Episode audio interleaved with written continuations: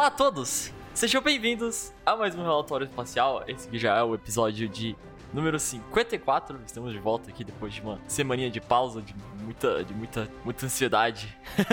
e esse capítulo entregou. Esse capítulo entregou pra caralho. a gente vai falar mais sobre ele daqui a pouco. Mas antes de tudo, só recapitular as redes sociais. Não esqueçam de seguir as novas redes sociais do relatório. Vocês podem ir lá no Twitter, arroba relatório ESP, tudo maiúsculo. E o R maiúsculo também no começo. E seguir lá o relatório. E também na Twitch, que é onde a gente tá fazendo as streams quando a gente grava esse relatório às sextas, vocês podem lá conferir. twitch.tv barra relatório espacial tudo junto minúsculo. E dar uma seguidinha lá também para ajudar. E aparecer se vocês quiserem. Se vocês tivessem, tiverem interesse em assistir, lá é o jeito mais fácil de assistir a gravação. É... E por fim, lá também, no, na Twitch, vocês acham o link pro Discord, que é onde a comunidade do relatório está. A comunidade Boku no Rio Brasil está em geral. Vocês podem achar lá o relatório. Na Twitch do relatório, entrar e interagirem com a gente, interagirem com as outras pessoas da comunidade, é sempre muito divertido. E da mesma forma, tem o Telegram. Vocês acham o link daí na descrição aqui do podcast mesmo, onde você estiver escutando. Vocês podem ir lá entrar, igual no Discord, vocês podem interagir e tal. A única vantagem, acho, no Discord, além do, das coisas do padrinho que eu já vou falar, é que tem eventos lá que a gente faz, tipo, a releitura de mangás, conversa sobre outras coisas, não só o Boku no Hero, além de que uh, a gravação também acontece lá, então se vocês quiserem participar mais ativamente, tem o, chat separado lá da, da, da, na hora da gravação, vocês podem interagir com a gente também por lá, além da Twitch. Também é uma opção. E tem um papo antes e depois da, da, gravação que acontece aqui, é só no Discord. Então não esqueçam de entrar lá. Por fim, temos o nosso padrinho. Se quiserem apoiar uh, o podcast em geral e ajudar com qualidade, coisa assim, vocês podem entrar lá no nosso padrinho, que o link também tá, acho que na descrição. E, e, lá tem todas as faixas de valores, o que vocês ganham, que principalmente os benefícios estão no Discord, além dos agradecimentos, é claro, que a gente faz nas redes sociais. Vão achar. Vocês ganham, vocês ganham um cargo especial no Discord, dependendo do, do quanto foi contribuído. Uh, e também tem um canal separado para todo mundo que contribui. Lá vocês recebem. Vocês veem coisas que nós estamos eh, fazendo, né? Antes, do, antes de ir pro público geral. É, tipo, work in progress, assim.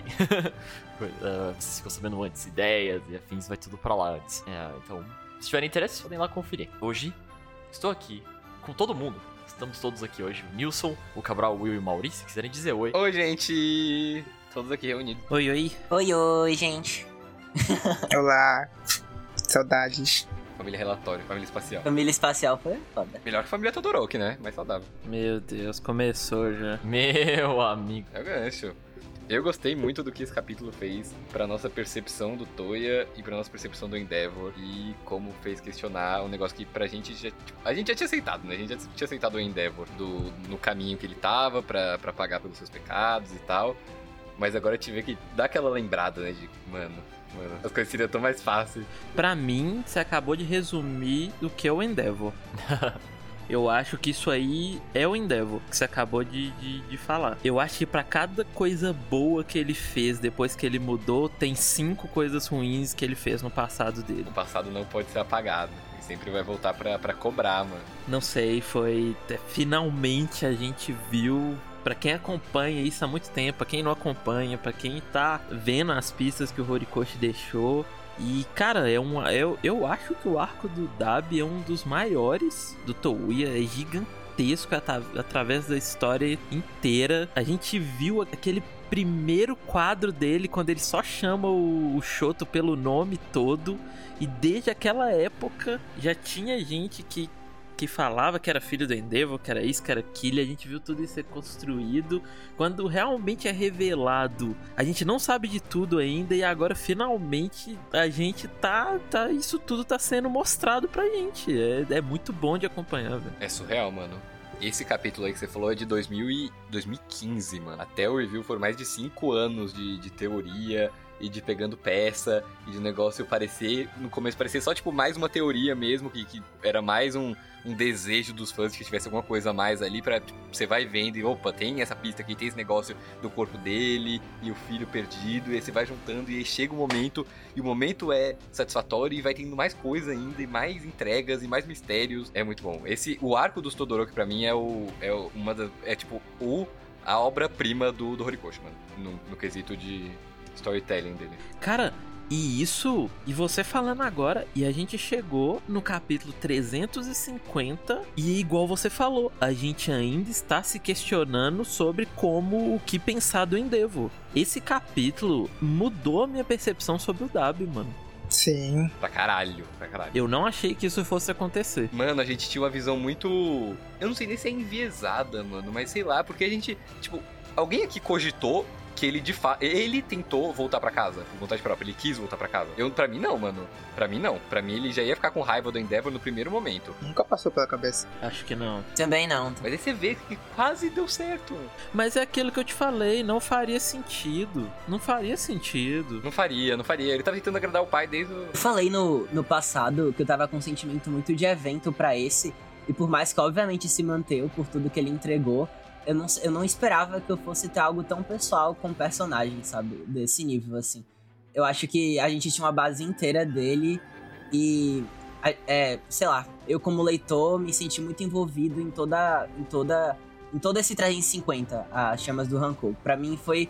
Foi tipo um nível de espectador maior do que um leitor, assim, que você tá lendo normal, sabe? Foi uma cereja do bolo muito bem colocada que, sei lá, acho que o Mori falou isso mais recente no off também é, a forma que ele é construído, seja pelos balões ou pelos quadros, é tudo muito bem colocado assim para ter um impacto ainda te dá essa percepção nova, então muitas coisas para ele ter esse impacto todo, ser um dos melhores na minha opinião. Eu acho um negócio que eu pensei depois, que eu até falei com o Cabral, até a gente subestima o Horikoshi nesses momentos, e é por isso que a gente tem esses essa reviravolta que você não tá esperando, sabe? A gente subestima e não no fato da gente subestimar de assim, ah, vai ser ruim, ah, não vai entregar. A gente sempre confia muito. Só que é o, é o mesmo negócio da UA Barry. Eu falei isso naquela época e para mim é o mesmo sentimento que a gente acha que o Correio ele vai pelo caminho simples e quando a gente vê é muito mais complexo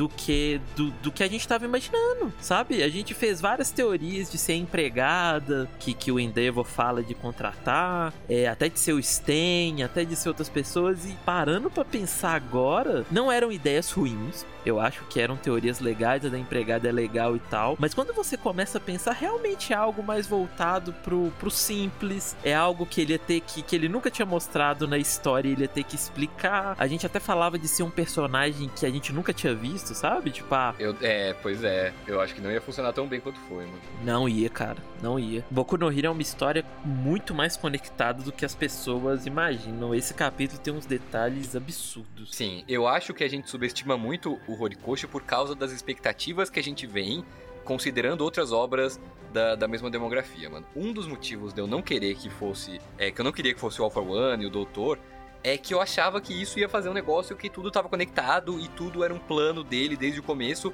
E, tipo, sabe, porque a gente fala, ah, é, a gente lembra, sei lá, do, do spoiler de, de Bleach de 20 anos atrás, que o Aizen ele planejou tudo na vida do Ichigo e na vida de todo mundo, e tudo o que aconteceu na história era plano dele. E, e não, o capítulo brinca com isso, mano. Tem uma, uma parte que o, o, o, policial gorila, ele pergunta, não, essa é uma história de, de que o Alpha planejou tudo, e o doutor fala, não, porque ele não conseguiu planejar isso, porque o Toei é um wild card, é um cara que, que faz o que ele quiser, ele é doido e não dá para prever nada. Não dá pra ver como ele sobreviveu, que, como ele ia agir, o que queria fazer depois daquilo. E isso só engrandece o personagem para mim, mano. O Dab, depois desse capítulo, é, é outra coisa também. Eu, eu acho que o, que o que acontece é que, tipo, o Correio faz as coisas tão bem que a gente acaba achando que não tem como melhorar.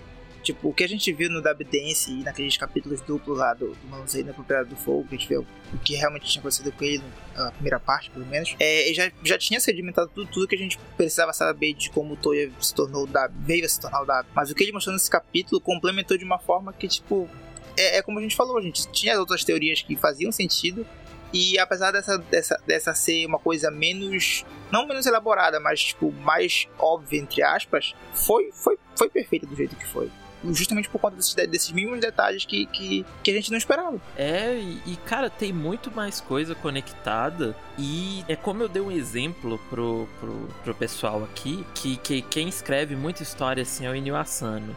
E o pessoal paga muito pau, né? Que, tipo, e realmente são histórias muito boas. De quando você interconecta todos os plots e você tem a impressão que você tá vendo aquela história exatamente por ser tudo conectado, sabe? Não por ser o por exemplo, o Touya não chegou a ver o Alpha One. Não viu, e nem o doutor. Entendem? Tipo, ela é conectada por um fato e por isso você tá acompanhando aquela história. Tipo, o.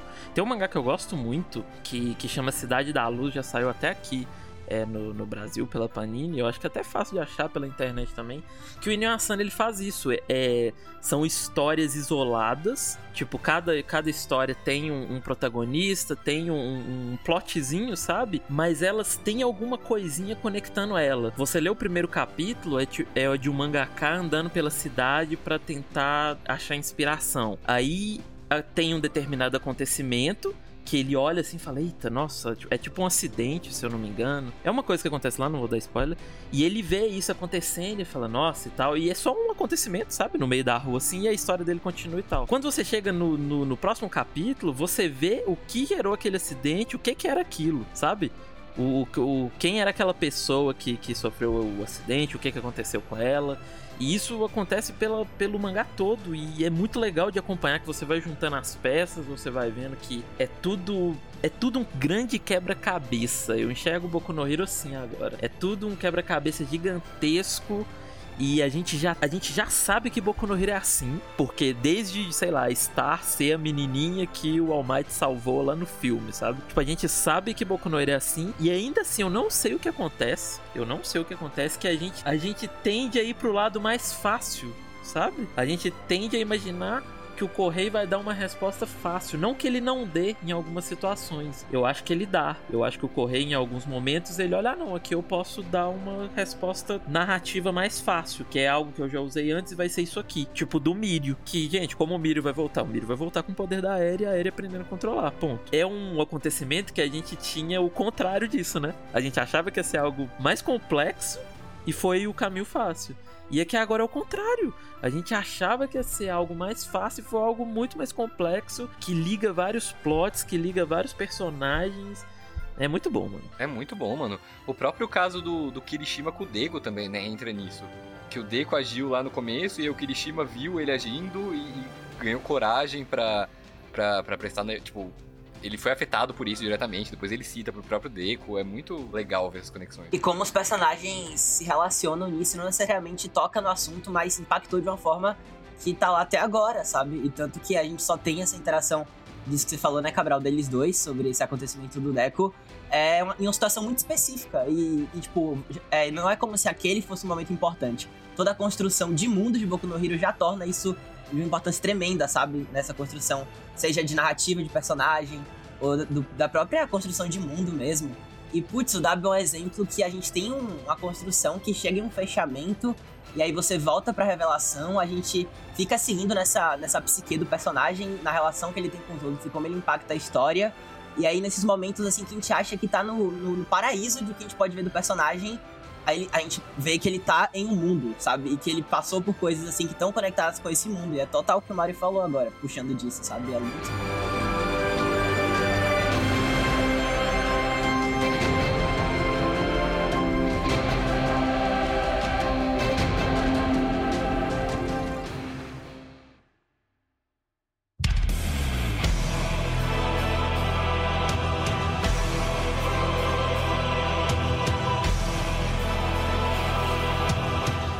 Começa, vou nem com ele, é, a gente começa na delegacia, com falas do doutor, do grande Garak, dele tá dando esse contexto.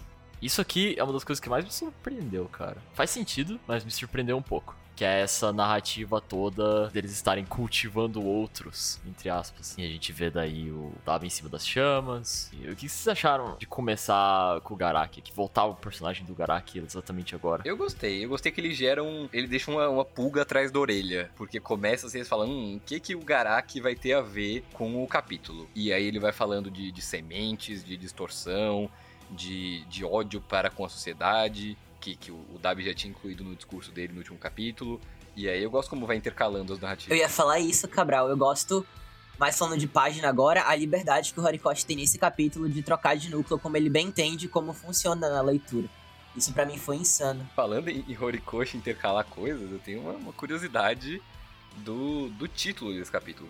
Que me deu um. que foi um, um negócio que, que gerou. Tipo, foi é, difícil de traduzir, porque em japonês é en, num alfabeto que ele não significa muita coisa, sabe? É um alfabeto é, é, no katakana, no caso, que ele é usado só para palavras mais sonoras mesmo. E aí eu bati o olho e eu achei que fosse do. Eu achei que fosse o En, o portador do, do One for All. O sexto portador do One for All. Tanto que eu estranhei, falei, nossa, será que ele vai ter alguma coisa a ver com isso também? E aí depois que eu fui entender que é meio que um, um jogo de palavras, mais ou menos. Não um jogo de palavras exatamente, mas é um duplo sentido colocado em uma só palavra. Que é tanto o En de chamas, que é, é, é o kanji de, do nome do Endeavor mesmo, de End. Esse End, End é esse aí de, de chamas, de Ronô. E também é o En de, de ódio, de ressentimento, de rancor, que é Uramu. E aí, uma da leitura do kanji é En.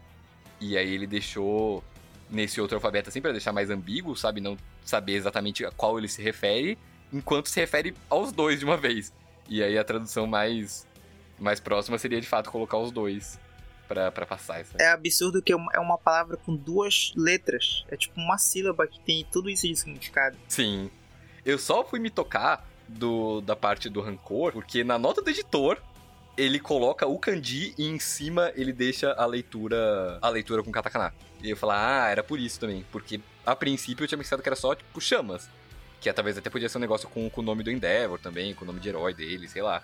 Mas não, é depois que eu via. Muito doido, mano. E a gente não citou aqui, mas esse policial que interroga o Garaki também aparece na história. Ele é, aparece quando ele tá ajudando. Não ajudando, né? Depois que o Gentle é preso, é ele que é, fica encarregado dele e que tem todo aquele, aquele discurso dele de como o Gento ainda tem uma chance e as pessoas que dizem que ele não tem são pessoas que não querem ajudar. Então é legal ver a volta dele, assim, de um personagem que também tá no universo. É, olha aí, tá vendo? É, ele logo depois, na outra página, a gente tem mais uma cena dos dois ali com a estátua no meio e suas caras um pro outro. A gente viu o Shoto ali só olhando, encarando para eles, e o flashback começa logo na outra página, eles nem trocam palavras. É, essa, tro essa troca de páginas, né, ressalta o que ele fala de se tornarem receptáculos, sementes, é o que o, muito do que o capítulo vai tratar. E aí a gente já entra no flash, na continuação do flashback. É muito, achei muito bom essa transição. Uhum, uhum. É, ele dá. Ele guia você de um jeito para você. Pelo menos eu tava pensando nisso aqui de um jeito bem guiado, onde eles falam de. Ele fala isso das sementes receptáculos, tipo, pô, e entra aquilo que a gente tava falando, né, mais cedo ali, que a gente falou outras vezes que o Dab ele tem bem esse estilinho All for One, eles são já. Pai e filho. Então, essas coisas juntos você entra tipo, ah, pô, faz sentido, né? Então eles, eles pensarem nisso pro Davi. Mas daí a sequência de como isso é destruído é muito bom. Então, vamos ver. Primeiro a gente volta pro flashback logo onde a gente parou, como você falou, que é do incêndio 11 anos atrás. E o, Dabi morrendo por causa das chamas, né? Isso é muito muito pesada. E ele tá sofrendo, né? Ele tá sofrendo porque ele descontrolou, ele tá se queimando, ele não diz que não quer morrer. E a razão dele para não morrer é que ele não mostrou ainda do que é capaz. Esse é o primeiro. a primeira cicatriz evidente, né? De todo, toda a criação dele. E um detalhezinho que eu não lembro se foi você, o Mauro ou o Cabral, mas foi no off que a mandíbula dele cai e ele tá tentando se direcionar para ir pra água, né? De tanto que ele quer tá vivo. Sim, tem um quadrinho em primeira pessoa, mano. Muito, muito angustiante ver ele tentando em direção à água. O braço dele esticado pegando fogo. É, o dedinho. É muito forte, mano. São as imagens muito. O cara tava. Ele tava fumegando, que é absurdo. Assim, o fato de que. E daí na outra página a gente vê. E daí é, é, é, a, é a coisa mais óbvia, né? quem que salvou o Dab, quem salvou o Toya depois do incêndio, que é o All for One ali. Ele só entra nas chamas, mano, com esse terninho de novo. É, a mesma, é a mesma figura de novo. Pois é, isso que eu ia falar. Quem que essa roupa lembra? Eu, antes da gente entrar nesse ponto, só queria perguntar se vocês acham que faz sentido isso, tipo. É, é, é só me lembre que, tipo, ele, ele naquela conversa acho que dele com o Walmart na prisão, ele fala alguma coisa sobre ele gostar de escolher bem a, a de, de extrair o suco da, da, da UA que ele pisa nas. Vocês lembram disso? É na conversa com o Aizawa. É, sobre o Shirakumo. Sim, ele, ele fala isso. E, tipo, é como se ele estivesse só selecionando as melhores coisas, né? Que, como ele faz. Esse, essa conversa toda dele é pra fazer essa analogia a isso. E, de certa forma, o que ele tá fazendo aí é, é parecido com, tipo, a gente falou, o, o, a parte anterior fala sobre sementes para virar receptáculos, e aí tá pegando fogo, tipo, como se uma colheita inteira pegasse fogo e uma última semente sobrou e ele vai lá e cata ela, que vai ser a esperança que ele tem de, de que, ela, que ela germine. Ele já devia estar tá de olho, né, no, no Toya. por ele ter relação com a Endeavor. Não sei. Eu quero entender isso. Eu quero entender isso. Eu acho que sim. Igual ele deve ter ido atrás do Tenko, que a gente vai falar mais depois, é, por ele ser neto da Nana, eu acho que ele já tava lá meio rondando a, a, a família Endeavor, a família Todoroki. Então, mas ele também pegou o Shirakumo, mano. Mas aí eu acho que é um caso diferente. Eu acho que é. É porque essas crianças eles faziam meio lavagem cerebral, né? Eu acho que quando o Shirakumo era um pouco diferente, era mais pelo fato da individualidade dele. Mas ali eu acho que ele já foi pensando que o Touya tinha morrido, mano. Eles, ah, eles ficam surpresos quando ele acorda. Eu acho que ele tava. Eu acho, ó, o que eu penso é que o Alforone ficava por aí pegando o corpo pra servir de experimento pro doutor fazer no Mu, mano. É possível, é muito possível. É, porque daí depois a gente vê aquela cena que ele, eles entenderam. Ele, tipo, ele fala que ele sabe o que ia virar, que iria virar, né? E tal, realmente. Em relação ao Shirakumo, era exatamente isso, né? O doutor até chega a falar com o Mike na guerra, o que deixa ele muito puto. Sobre ele também tá de olho no Aizawa, sabe? Então é uma coisa muito propriamente da Quirk e também de como eles podem usar ela pra essa relação dos gnomos, né? É louco, muito cruel também. Aquele, coleguinha do Bakugou de asa lá, que vira gnomo também, ele morreu criança, né? Tipo, nessa, mais ou menos nessa faixa de idade aí. Foi o Tsubasa Kun. É, era, era o neto do doutor. Mas assim, vamos lá, vamos partir do ponto que vocês estão falando que o Alforone tava observando o Dabi, o Touya e o, o Endeavor, o que eu acho que é bem possível. É, eu não acho que ele teve interferência nenhuma com, com o Touya, mano. Não teve. Também não, não acho. Antes da gente entrar nisso, acho que a gente podia falar do Shigaraki, que a gente tenha. Esse capítulo eu acho que dá um forte indício daquilo que a gente já falou, que o, o Alforone pode ter dado decay pro Shigaraki, mano. Pra contextualizar, é, tipo, quando a gente tem o início, né, do flashback e a gente tem conhecimento da casa que o Shigaraki morava com a família, a pessoa que entrega ele, que ele tava brincando com os amiguinhos de herói, é uma pessoa que é em um quadro muito específico e bem pequeno de uma pessoa com essa mesma roupagem do Alforan. Terno, chapéu, e ele deixa o Shigaraki lá, e a partir dali, o ali o Shigaraki não tinha desenvolvido nenhum tipo de quirk, ele já tinha 5 anos, ou por aí, os pais estranhavam isso. E tudo ocorreu depois daí, depois que ele entregou ele pra, pra mãe, né? E deixou ele na casa. O Rodri falou, não acharia interessante o Alforone ter interferido com a família Todoroki. Concordo totalmente. Eu não acho também. Eu acho que tira muito o impacto. Eu acho, e eu acho que não interferiu. Eu acho que não interferiu. Né, esse capítulo dá a entender que não, mano. Ele é oportunista. Eles podem ter tido só, pô, ele, alguém é, entregou pra ele ali notícia, talvez. Ah, pô, alguém foi pra montanha lá, deu um incêndio. Então tem essas, esse lado da coisa, tá ligado? E então, mas vamos voltando pra isso, só é, fechando isso do Shigaraki, é, tem um qual eu, eu aconselho todo mundo a ir lá ver. Qual, você sabe qual é o número do capítulo, Cabral? Ônus? 235. Tá.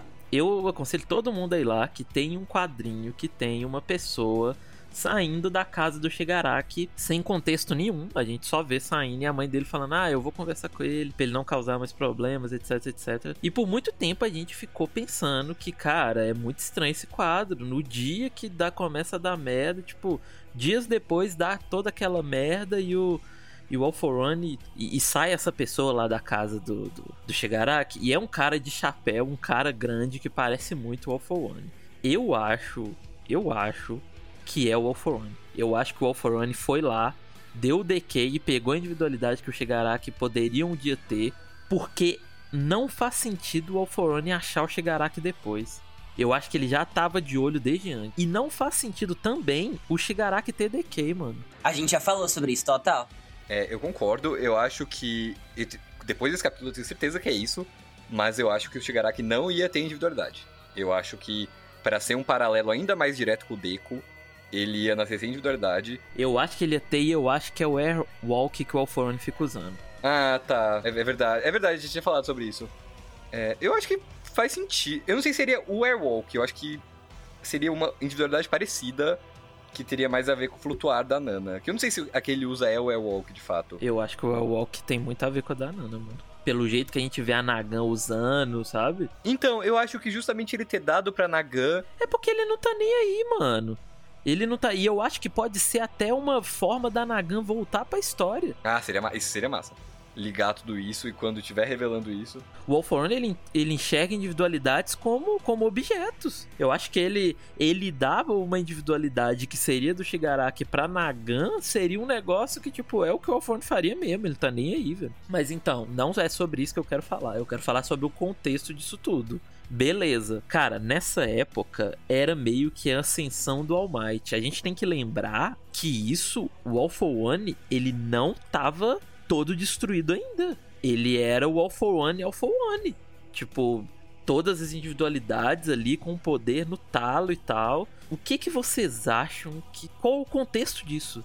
Qual o contexto do All for One planejar tudo isso de tipo fazer isso com o Shigaraki, fazer o é, tá já observando o Endeavor e o Touya. O que que vocês acham que o que que estava acontecendo? Eu acho que ele precisava de um corpo com. De um corpo, não necessariamente. Ele precisava de uma pessoa com ódio forte o suficiente para rivalizar com os sentimentos combinados do, dos usuários do One for All. Que é quando tem aquela explicação, né? Que o, Rox, o Endeavor e o, e o Genie estão no carro, logo antes da luta da Nagan. Que eles falam que o, o All for One não sente ódio, porque ele tá sempre sorrindo, né? Porque ele, ele vê isso como uma história em quadrinhos. Não é um negócio que afeta ele diretamente. Ok, mas não é esse o ponto que eu tô falando. Eu quero saber o contexto da situação. Tipo, ele. O, será que o All Might já tava destruindo tanto todos os, os planos dele e, o, e, o, e os capangas dele que ele tava sentindo que ele ia perder? Tipo, aí vai ver que, tipo, nas últimas lutas que eles tiveram antes da definitiva, aí já tava percebendo, poxa, eu não vou conseguir vencer esse cara assim. Eu preciso pensar, tipo, a próxima vez que a gente lutar pode ser a minha última, então eu preciso já preparar algo de de antemão. É, talvez. Eu acho que tem muito do próprio Alforan, isso de longo prazo. Não sei pensar se faz sentido ele. Mas acho que faz ele ter esse tipo de pensamento, mesmo sem ter uma situação de crise, sabe? Se é algo realmente muito, muito sucinto que ele vai executando, não sei exatamente o que. Mas eu acho que é possível essa, esse, ele perceber isso do All Might, assim. Até porque ele usou o For All de um jeito totalmente diferente dos antecessores. Né? Sim, pois é. Porque a gente também tem informação que ele não tentou roubar só com o All Might, né? Ele já via que não dava para roubar desde antes. Com o Banjo e com o Wayne, né? Pode ser que ele tenha concluído isso do ódio, de precisar do ódio, só com o All Might. E isso é um contexto que eu acho que a gente tem que ver, viu? A gente tem que ver como era essa época em que o All For One ainda operava, mas o All Might foi aos poucos minando ele, né? Porque, cara, o... ele tá escondido ali, né? Ele não tá fazendo o que ele sempre fez de dominar. É, tá andando de chapéuzinho e, e terninho. Ali não é o período que ele domina. Ele tá forte, mas ele não tá no domínio como ele tava no início da, do surgimento das coisas. Eu acho que a gente vai ver ainda. A gente sempre brinca que, que tem que ter o, o, flashback do One for All, agora é a, é a, carta reversa. Tem que ter o flashback do All for One. Eu acho que a gente vai ver. É... Sim, é interligado, eu acho. Olha o bingo vindo. Não, mas eu acho que, o, que isso entraria no flashback dos portadores. Eu... É, um flashback só, né? Porque é tudo conectado. É porque eu, eu ia conectar isso com o flashback dele roubando a Quirk do, do, do Tenko. Tipo, da gente ver tudo na perspectiva dele. Eu acho que dá pra fazer dois flashbacks separados, talvez. Ou juntar tudo, acho que dá pra fazer de vários jeitos. Desde que a gente tenha as informações e consiga entender por completo. Porque tem muita. Mano, tem muita coisa. Tem até material extra que, tipo, eu fico em dúvida se a gente pode considerar ou não. O Six do, do vigilante. Ele entra nessa pira toda de criar gente. Ah, eu não, eu não entro em nada do spin-off, mano. Eu acho que se o Correio não escreveu, a gente não pode ter como base para teorizar algo, não. É, pois é, porque se for usar isso, tem o Nine também, tem, tem uma galera toda. Sim, eu acho legal você entender essa ideia, assim, sabe? Não necessariamente se aprofundar tanto nisso para interligar, mas entender que condiz com o que o Shigaraki tá hoje, sabe? Acho que a gente ir até isso é, é bom, assim, mas também não. Como é spin-off, né? É, não, é, não é bom considerar 100% com, como base nas coisas que a gente fala. Cara, no fim de tudo, o All for One é um oportunista, né? Ele fica ali esperando as coisas acontecerem para ele tirar vantagem. Eu gosto muito do de como o Correio constrói o All for One e esse doutor. Eu lembro de um negócio muito bom que tem na guerra, que é quando, eu não sei se, vocês vão lembrar, que é quando o Mike tá, pe... tá levando o doutor para fora ele fala que, tipo, naquele momento é, tem, um, tem uma narração dele que dá a entender que é meu pensamento, que ele fala que ele sente que naquele momento ele tava tocando em algo repulsivo, em algo. E, cara, eu gosto como o Correio sempre mostra que o Doutor e o All for One, eles são isso, eles são essas pessoas, tipo, eles são mal, sabe? Não tem meio termo com eles, principalmente com o Doutor. Não tem um meio termo. Eu acho que a gente começou a escavar isso agora. E eu acho que a gente vai ter mais desse contexto dos Nomus que, que a gente isso aí é, é desde os primórdios de Boku no Hero que todo mundo teoriza o que são os Nomus e como o doutor fazia, que ele usava crianças, etc, etc. E eu acho que a gente ainda vai ver isso, viu? Não, pois é, mano, esse doutor é o mal encarnado, mano. Não só o doutor, o Wolf One também. Mas o negócio que eles fazem, cada vez que a gente vê mais, é dá um, um aperto no estômago, mano. Eles não têm o mínimo de respeito pela vida. Eles não estão nem aí. Não é só individualidade. É, é, tipo assim, eles são. É realmente detestável mesmo. Uma coisa que a gente comentou, acho que na época dos capítulos do Hospital Central, quando a gente descobriu que eles estavam fazendo experiência com os gnomos, que a gente falou que, tipo, esse negócio da, da, da do processo de criação de um gnomo, de, da reversão disso, de, enfim, de estudar essa, essa parte do corpo humano e transformar nesses monstros, é, é mais, era, podia ser mais uma questão de ética do que de dificuldade. E o doutor claramente não tem nenhuma, então ele não tá nem aí. Sim, eu acho que reforça a forma como ele é genuíno, que, como ele ama essas coisas que ele faz. Ele não tá encenando um vilão malvado, um cientista louco. O jeito dele é, é aquilo, ele faz as coisas, trata como se fossem criações perfeitas que não sei, as pessoas têm que vangloriar quando ele não tá nem aí pro que ele fez para isso, né? As vidas que ele tira e todo tudo que ele causa. E ele lida com isso de uma forma. Sabe? É tipo um aforan também, aquilo que o Cabral falou do sentimento, sabe? Você não vê o. Você não vê a, mal, a maldade não tá ali muito expressiva de uma forma. Não sei, puramente de ser. É, de ser mal agindo mal, sabe? Eles estão agindo como eles e isso que faz a gente perceber o quão eles são realmente é tipo eles, não é o conceito de ser mal, digamos. É muito bom ter esse esse até para comparar, sabe? Você não pode colocar o Dab no mesmo no mesmo patamar deles dois, sabe? É outra coisa. Sim. Só uma coisa que eu queria comentar. É, nesse final, né, que o Alforan chega e tal. A, é, pelo menos na minha leitura, assim, Cabral, é, a gente teve até uma discussão sobre isso, é mais sobre já mostrando o diferencial que o Dab tem do que só comparando ele com os outros receptáculos, né, digamos assim. É, pelo menos no que eu li, eu entendi isso, assim.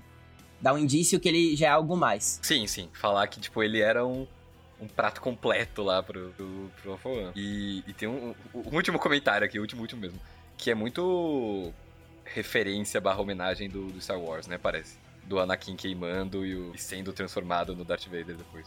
Não um por um, né, porque o, o paralelo, tem outros paralelos de, de Darth Vader com Garak e Alpha One, mas é um... Talvez, talvez, é, é. Muito bravo, muito bravo, total. A própria revelação do Dab é meio eu sou seu filho, né?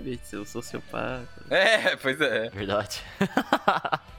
Dead for One tá vindo. Ah, com certeza a história de família meio que talvez tem uma chance de ter vindo de toda essa questão, né?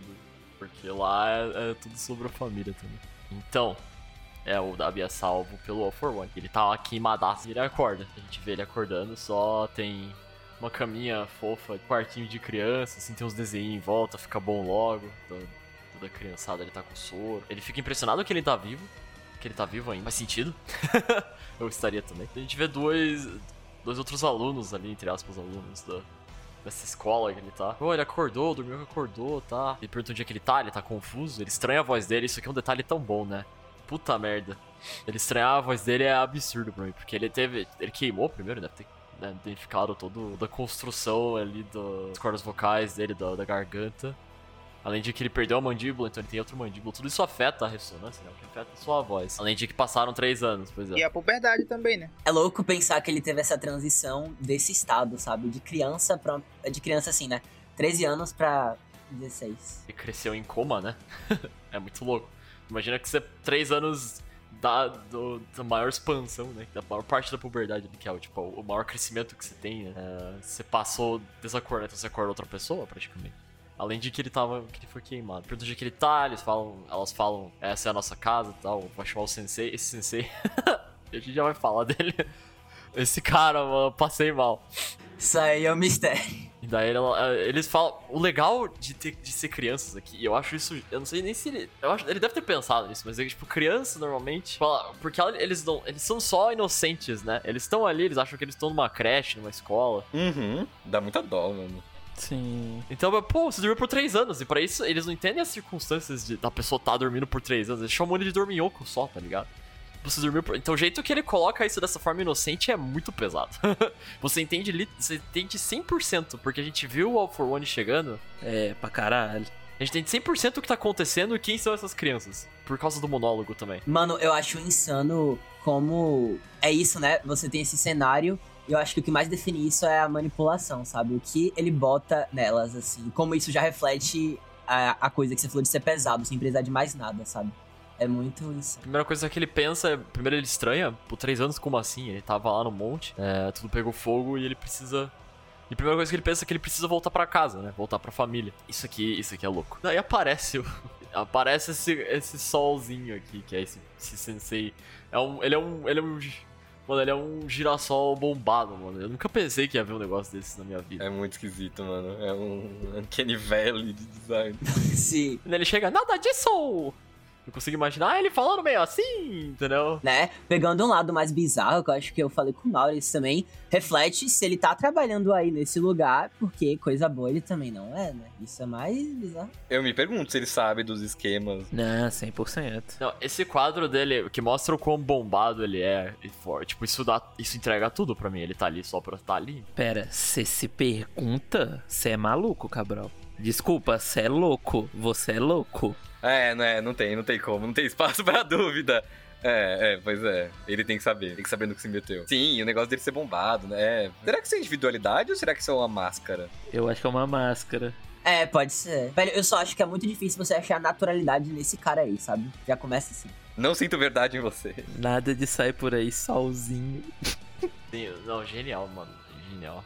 Somos sua nova família, pode se soltar e fazer amigos. Em japonês ele só bota um san no final. Ele bota san em inglês. Esse soltar deu muito certo de. Pegando o comentário da Sophie, que eu achei muito pertinente, é igual aquele. É o segundo, né? Depois que o Overhaul mata o outro, porque a Eri foge, encontra o Deco e o, e o Mirio. Ele contrata outro, outro capanga lá, que só aparece nisso pra cuidar da Eri. E como ele trata de um- muito. de- você percebe que ele é um cara também desse, dessa coisa de submundo. E como ele acha que criança é um negócio simples, que é só dar bonequinho e vai ficar quieto. Então é total, velho. Sophie fez uma comparação muito boa. Esse cara é tipo isso, na minha opinião. Meu amigo falando de overhaul. Tem um quadro, tem um quadro, um dos únicos quadros que a gente tem do passado do Shizaki, que é ele num lugar muito parecido com esse. Muito parecido com esse. Tem até os mesmos desenhos de aviãozinho, de árvore, de. É muito parecido. É, o chão tem o mesmo padrão, é muito parecido. É que é a vibe de escola, né? Eu não sei o quão, like, eu não sei o quão, tipo, as, as escolas lá são tão padrão assim. Ah, eu acho que é muita coincidência. Não, até atrás, até é tudo muito igual. Até as, as meninas que passam atrás parecem com as desse capítulo. Ah, não, mas isso eu acho que é coincidência. Porque isso aí se, pa- isso aí se passa oito anos atrás. Porque o Tisaki tem 28. é, se ele tem 28 no presente, ele teria 20 anos. É, quando, esse, quando esse capítulo se. Não, não, calma aí, calma aí. Calma aí. Não, não. O que que isso quer dizer? O que que você tá. A gente não tenha. Se é, é que se passou oito anos atrás, a, a mocinha, uma delas chegou recente, não? Mas é, uma, é por isso que é uma silhueta, tá ligado? Mas é que daí, tipo, não são, não são as mesmas, mas, mas de fato. Sim, a gente não vê quem fala isso, inclusive, de que chegou é, recente. A gente não vê qual delas fala. E, e detalhe, quem, quem te garante que não pode ser as mesmas meninas com a, com a mesma feição, com a mesma idade, se não for um experimento do doutor pra elas se manterem eternamente com essa idade? Não, eu acho que é muito, eu acho que é demais. Não, eu acho que tem, que tem, é, é, Eu não acho que precisam ser as mesmas, tá ligado? Mas eu acho que o, o Shizaki, ele cresceu num lugar desse, mano. E eu acho que isso influencia, influencia como ele é. O que ele fez com a Eri, igual o Nilson falou, eu acho que vem total disso, velho. Eu tenho certeza também. É muito possível, mano. É, porque tem um capítulo lá, eu acho que é no começo da guerra, me corrijam se eu, se eu tiver errado. Que é quando tá falando da identidade do doutor, que fala que ele tem vários. várias instalações, né? ao redor do país. Sim, então, é isso que eu quero dizer. É igual o Cabral falou, ele não precisa ser a mesma. Não, sabe? Mas eu acho que isso é um forte indício que o, o Shizaki, ele tava no... Ele tava em um desses... De, dessas creches aí do doutor, mano. Sim, e aí ele fugiu de algum jeito e ele encontrou com o líder da, da Yakuza, o cara que ele chama de, de, de pai. Exatamente. O, o cara da Yakuza acha ele e fala com ele, fala, ah, você não tem nenhuma casa, você não tem nenhum lugar para chamar de casa, então vem comigo. E aí ele vai. Isso é muito bizarro, porque antes a gente vê ele em, um, em algum lugar. Tipo, onde ele tava. Eu acho que tem muito a ver isso, eu acho que isso do do Shizaki fazer experiência com a Eri também vem muito do Garaki, sabe? Caralho, imagina, mano. Imagina o, o, o impacto que esse cara vai ter, né? Eu acho que vem, mano. Eu acho que vem. Isso é insano. Porque, caramba, a idade dele, para ele absorver todo esse tipo de... Não que ele compactue e que, e que queria estar tá ali, provavelmente não, porque ele provavelmente fugiu, né? Ele saiu de lá. Mas tudo que ele absorve, sabe? E ainda criança, reflete muito em como ele fixa tudo quando ele vai evoluindo, assim. E por isso que o chefe encontrava dificuldade de achar isso nele. Tanto que ele bota o chefe em coma com a, com, a, com a convicção, assim, genuína de que ele tava fazendo bem pro chefe dele de alguma forma. Isso é muito louco. E lembrando que o Tisaki é um personagem que ainda tá em aberto. A gente vê ele pela última vez lá com a Nagan, é, ele é preso lá, o Deku faz aquela promessa, e aí ele tá por aí a gente ainda tem muito a ver da, da relação dele com o chefe e tal, então pode ter, tem muito espaço para isso. Totalmente. Eu acho que o Shizaki ele cresceu em um desses orfanatos do doutor também, mano. É, é cara, é o correio que a gente sempre elogia, que ele tem uma uma consistência visual para esses flashbacks muito, muito grande, gente. É muito grande. Sim. O próprio negócio do Shigaraki que a gente tava falando, do, do cara batendo na porta lá, que, que é a mesma roupa do Offerland Escape. Sim, é isso, sabe? E aí você vir me falar que, putz, é os mesmos desenhos na parede, exatamente os mesmos. É coincidência, sabe? Putz, eu acho que é foda, sabe? Mas aí abre espaço pra gente saber também como o Shizaki fugiu, né, mano? Ele tem que ter fugido, pois é, é. É doido. Pô, tomara que, tomara que a gente veja isso também. Vai ver, vai ver. Vai. Bom, mas voltando aqui daí, a gente tem o, o, o Toyo em confusão aqui depois de acordar. Essa, é, é sofrido aqui que ele não... Ele é um, um, cara de 16 anos com a mentalidade de uma criança de 13. Ele dormiu com 13 anos e ele acabou de acordar com 13 anos. Pra mim, o que mais me quebra é ele cogitando que o Endeavor talvez tivesse ido trabalhar naquele dia, por isso ele não pôde ver no Monte Secoto. Até, até a transição visual de quadro, você vê que tá branco e depois vai uma coisa mais. É, a reação dele muda muito, ele tá muito assim. Ele tá focado no que ele tá falando para o cara do girassol, mas ele já perde, ele já tremula, sabe? E aí tem um quadro mais preto em volta. É, exatamente. Isso aí é muito triste. Puta que pariu. E, né, a gente sabe que o Endeavor não foi porque não foi. É, pois é. Mano, ele queria pedir desculpa com a Arei, mano. Tanto Ai, que tristeza. É muito insano isso, porque você vê a forma como ele corre para aquele monte, passando por cima de gente que pode ter procurado, mas o jeito que ele resolve tratar disso é tão. Mas tão, é o que. É, sabe, é esses, cinco, é esses cinco pontos do Endeavor que se chocam com o ponto dele tá querendo mudar. Você também tem cinco pontos do que ele fez, sabe? É muito ah, é um embate, sabe? É muito. Então, eu acho que já dá pra entrar nisso. Esse capítulo me deixou com a impressão de que o Touya não tem culpa de nada. O Touya é uma vítima. Totalmente uma vítima.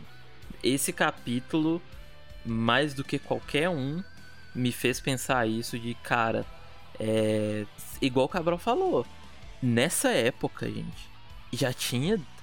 A gente tem que lembrar que o Shoto já tinha nascido, a Arei já tinha sido internada, o Shoto já tava com a cicatriz, o Endeavor já tinha largado eles dois, eles três, os três filhos, já nem já não ligava para nenhum deles e só treinava o Shoto, tudo isso já tinha acontecido e ele ainda tinha alguma esperança, velho.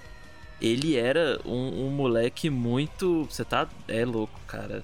Coitado coitado. Mano, ele, ele, ele desiste de si mesmo. Ele fala: tudo bem eu não ser o, o escolhido do meu pai, sabe? Tudo bem eu só quero voltar lá e eu quero ver algum significado, eu quero que alguma coisa tenha mudado, eu quero que eu tenha, sei lá, que a minha vida tenha tido algum sentido. O Endeavor criou o Dab, mano. Aham. Uhum. E a forma como ele cita Rei, para mim diz muito sobre como não é meramente uma, uma frieza que ele tem com as outras pessoas da família, e sim muito por causa dessa afeição que ele tem com o Endeavor que faz ele tratar os outros assim, sabe? E ele falar da Rei que ele precisar se desculpar pela forma como ele tinha falado com ela ali. Pra mim mostra que ele considera isso também. Isso já torna a cabeça dele muito mais complexa do que já é. E nossa, é muito, muito, muito. Mudou muito a minha visão que eu tinha do, do Toya, mano. Ele é basicamente um prisma que, que retrata as atitudes do Endeavor. Eu acho que aqui a gente tem uma, aqui a gente tem uma resposta muito clara que o Endeavor mudou tarde demais. Mano, ele teve, ele teve uma segunda chance. Vocês entendem? E, Tipo, ele teve. O, o, o Toya sobreviveu milagrosamente. Ele voltou pra casa e ele chegou lá e ele viu que não adiantava de nada porque não ia mudar. Ele teve, sim. É bizarro. Se ele tivesse chegado lá e o Endeavor não tivesse daquele jeito, ele tivesse mudado depois da morte dele, ele teria ficado lá, mano. Não desistiria da Abby. O Endeavor mudou muito tarde, mano. Essa pra mim é a resposta desse capítulo. É a resposta que esse capítulo dá pra gente. De tipo, isso aí é muito um tapa na cara de quem fica de ai, correr e passa pano pro Endeavor. Ai, era um, um- Como é que chamam de. Que ele era um retcon, que o Endeavor não era assim, que não sei o que. Tipo, isso aqui é um. É um murro. Cara, é literalmente. Nesse. Com esse capítulo, não tem como culpar o Touya de nada, cara. Você vê ele batendo com, com o pau na cara, com, com, com um pedaço. É literalmente a culpa é do Endeavor. É isso que o Capro acabou de falar, gente. Ele teve uma segunda chance. E, e nem a coisa mais extrema mudou ele, que foi um dos filhos dele morrer, mano. E você. E, e a gente vê esse processo e, e faz sentido. Você vê que ele ficou abalado pela morte do filho, ele se importou, ele continuou procurando, mas ele sentiu que, tipo, ele não queria que isso fosse em vão. Não exatamente que não queria que fosse em vão, mas ele não queria que isso se repetisse. E pra isso ele se intensificou o treinamento no Shoto e ele ficou maluco com isso. E. ah, É muito complexo. Não tem justificativa, velho. Não tem, não tem nenhuma justificativa. É, eu acho que o que complementa um pouquinho isso, Cabral, não pegando uma justificativa e também uma tipo, um ponto, mas tipo, é o que a Rei fala, né? É sobre como ele, como ele se desvia disso muito. Uma pessoa que tá sempre ali querendo bater de frente com o herói número um e se desvia desses problemas, sabe? De- é, que também são deles. E eu acho que ele sempre tratava tudo assim. De um jeito de realmente achar que tava fazendo algo, mas não tava fazendo nada, sabe? Ele literal só desvirava as costas de tudo. Isso é, é, é muito errado. É, não, esse capítulo aqui, ele, ele, pra mim, ele bota uma pedra nisso, cara. De tipo, é isso, é isso aqui. Tá definido. Tipo, o Endeavor mudou tarde demais, mano. Eu acho que até ele mesmo sabe disso. Ele mesmo sabe disso. Ele fala que ele não quer perdão, que ele, sabe? Ele sabe disso, que ele mudou muito tarde. O Endeavor mudou tarde demais, mano. E o mais difícil é isso, mano. A gente vê isso e depois a gente vê o Endeavor do presente e a gente entender esses dois lados e a gente sentir algum apego pelo personagem atualmente e mesmo assim saber que nada que ele fizer vai mudar isso, mano. Isso é um personagem. Você acabou de definir um personagem. O personagem mais cinza desse mangá, mano. Que é isso. Tipo, e aí? Ele ter mudado agora ah, não apaga o que ele fez, mas ele mesmo já vê que ele não é aquilo mais. E ele sabe que não tem perdão. E ele sabe que ele tem que pagar por aquilo. Como que você. Como, cara? Como que você define isso? Não tem jeito. Não tem jeito. Não tem como definir o Endeavor. Sabe? De, de que ele é isso, ele é aquilo. Não tem jeito. É um personagem muito cinza, mano. Vocês acham que a gente vai ver o lado do Endeavor quando ele descobre como é que eles lidaram? Não. Acho que nunca, viu, mano? Eu também acho que não. Não, acho que não, porque, tipo, é meio que isso aí. Viu, né, que não, que não tava lá, que não conseguiu achar o Toya, aceitou, fez o rito de funerais lá e depois já começou a treinar o Shoto e, e aí essa parte a gente já sabe. Eu acho que tem um quadro mais pra frente que ressalta muito isso também, cara. Uhum. E daí a gente vê a entrada do grande aqui, né? Que é o doutor, né? É o doutor que fala com ele. Ou vocês acham que é o All for One? Eu não lembro. Não, é o All for One. Por causa do, do pronome pessoal dele. Tá, faz mais sentido, na verdade. Porque é sempre na TV, é sempre o All for One na minha cabeça. É, pois é, o homem, o homem das telas. Ou no, no computador aqui, nesse caso. Computadorzão mais antigo aqui que ele bota, eu achei engraçado. É que ele usa, ele usa Boku, o doutor usa Washi. Inclusive, isso aí é, é quantos anos atrás? É, oito anos atrás. O flashback começa 11 e aí passa 3 anos.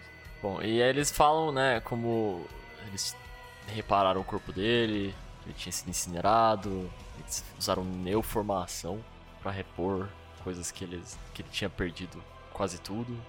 Isso aí é tipo quando você tem um tecido danificado e pra você. É, tipo, você não criar algo assim. Você, a partir desse tecido danificado, você vai é, tentando achar uma forma de, é, de cura mesmo, mas de um jeito que nunca vai ficar estável no final. É realmente só pra se manter mesmo. Como o próprio Dabi tá aí. Tá literal se mantendo, não necessariamente sobrevivendo, sabe? Vivendo em si.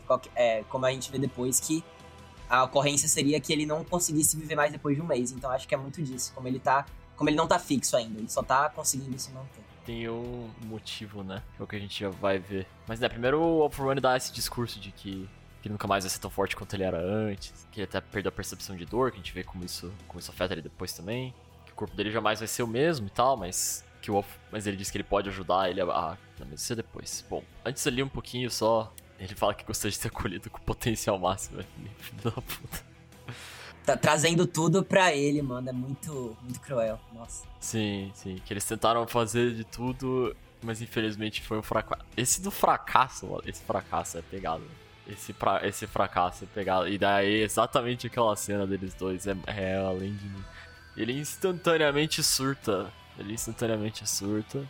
Essa cena é o primeiro contexto que a gente tem deles juntos depois da revelação, ainda na guerra, que a gente vê todo o contexto do Toya naquele painel bonitinho dele criança, da caixinha lá, que tem um significado, com a mandíbula, né? E depois a gente tem esse contextozinho mais é, deles começando o treinamento, uma coisa mais, assim, simpática de início, assim, a Fuyumi tá, é, nasce é, nesse período aí. Eu queria destacar também, quanto é insano, que o Alpharan, ele reforça, tipo, além da força em questão, né, seja de corporal, da quirk dele, eu fiquei com a impressão que realmente, né, é, ele não tem essa sensação de dor. E por mais que ele, os, os sentimentos, né, os estímulos é, dele de sensação são afetados.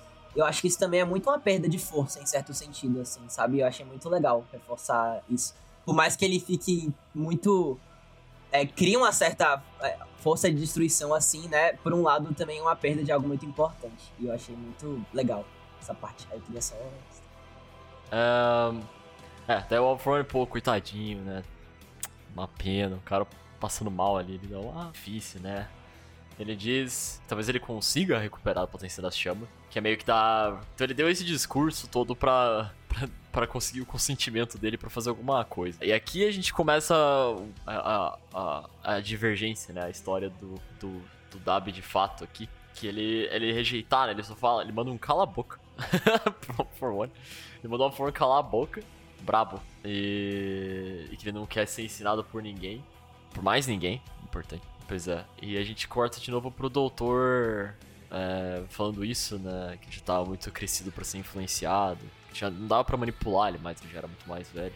Que mesmo o homem que tudo controla conseguiu interferir no apego que ele possui em relação ao pai. Isso aqui é tipo o, o, a frase da obsessão aqui. Tipo, isso aqui sela. O Dab existe por causa do Endeavor. É a sina dele. Exato, por isso eu falo que até mesmo o Touya ele não tem culpa de ser assim, porque ele foi influenciado até nisso pelo Endeavor. Anos e anos sendo treinado para ocupar o papel do Endeavor e depois foi descartado sem mais nem menos e ficou com essa coisa na cabeça dele, esse complexo de, de inferioridade, de, de, substituição. É algo. É algo natural dele, não tem como você reclamar isso, sabe? É, foi o que o Endeavor fez com ele. Não tem o que. Essa obsessão passou pro menino. E ele não, ele não durou um dia aí, né? Tipo, uma hora ele queimou tudo e acabou. Eu não sei se foi na mesma hora, mas dá a entender que foi muito, tipo, em muito pouco tempo, né? Também não sei, é. Pela reação, eu achei que fosse, tipo, instantâneo. Ele falou que não queria ser treinado por ninguém, queimou tudo isso aí. É porque eu acho que se fosse instantâneo, tinha chance do cara fazer alguma coisa, né? Eu acho que ele esperou alguma oportunidade, mas tipo, não demorou muito. Eu acho que foi em questão de poucos dias. É, ou no mesmo dia, não sei, mas não acho que não foi naquela hora. Também acho que ele não ficou muito tempo lá, não, porque eu acho que com essa resposta aí o Alforone só falou, ó, faz ele virar Nomu e falou. Eu digo, eu digo por causa da roupinha dele, que parece ser exatamente a mesma. Mas aí a roupa pode ser meio que padrão, né? É, meio Neverland, assim. Inclusive o Shizaki tava com uma roupa parecida. Só deixando no ar. Aí. Mano, ele. Uma coisa que, que me deixou encucado nesse capítulo o Toya chora, né? Sendo que ele tinha falado pro Hawks que ele não consegue chorar porque a, as glândulas lacrimárias dele queimaram no incêndio. Ah, mas isso foi depois, foi ele De tanto ele ficar usando, não? Eu acho que não. Eu acho que o que ele fala pro, pro Hawks dá a entender que foi no, no, no grande incêndio, assim. Eu tinha entendido, pelo menos.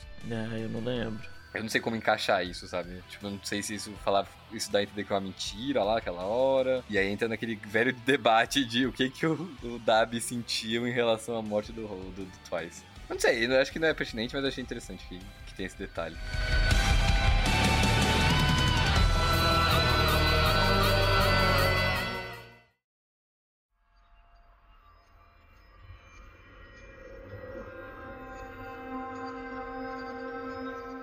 Tá, depois que o doutor fala isso, ele, ele comenta um pouco sobre o propósito da- das crianças que eles que estavam lá, mas ele acabou se tornando uma falha, como ele diz de novo aqui, a falha aparecendo de novo.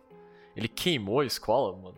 Ele fala também do Shigaraki aí, né? Bem pertinente. Como eles serviriam de substituto caso algo acontecesse com o Shigaraki.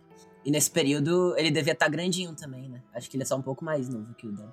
Ele tinha uns 12 anos, porque ele tem 20 e 21 atualmente. Ele, ele, é, ele devia dar naquele jeitinho da primeira vez que ele veste as mãos. Mano, será que foi por causa disso que eles começaram a fazer no Mu? Tipo, com medo dessas crianças revoltarem assim e dar merda? E eles só, tipo, ah, vamos fazer logo aqui. É possível, mano.